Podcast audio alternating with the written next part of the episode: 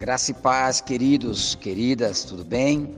Quero desejar aí uma semana já abençoada.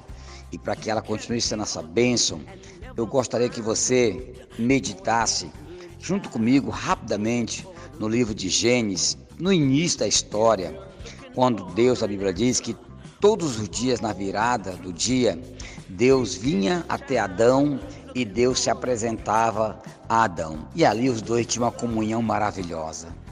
Ah, eu imagino como que era essa comunhão, como que era esse diálogo. Mas chegou um certo dia que Deus se apresenta, mas Adão falha. Adão não está no lugar combinado. Em consequência da desobediência, do pecado, fez com que Adão se afastasse, fez com que Adão é, fugisse da presença de Deus. E Deus, como é um pai amoroso, e já estava com saudade de Adão, a Bíblia diz que Deus ele grita, dizendo: Adão, Adão, onde você está, Adão? Queridos, Deus tem saudade dos seus filhos.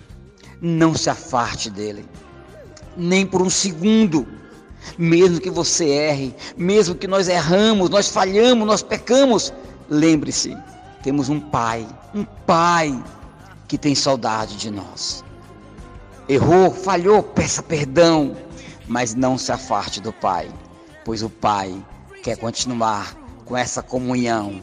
O Pai quer continuar com esse devocional todos os dias, porque Ele é o nosso Pai. Que Deus abençoe, viu? E tenha uma ótima semana na presença de Deus.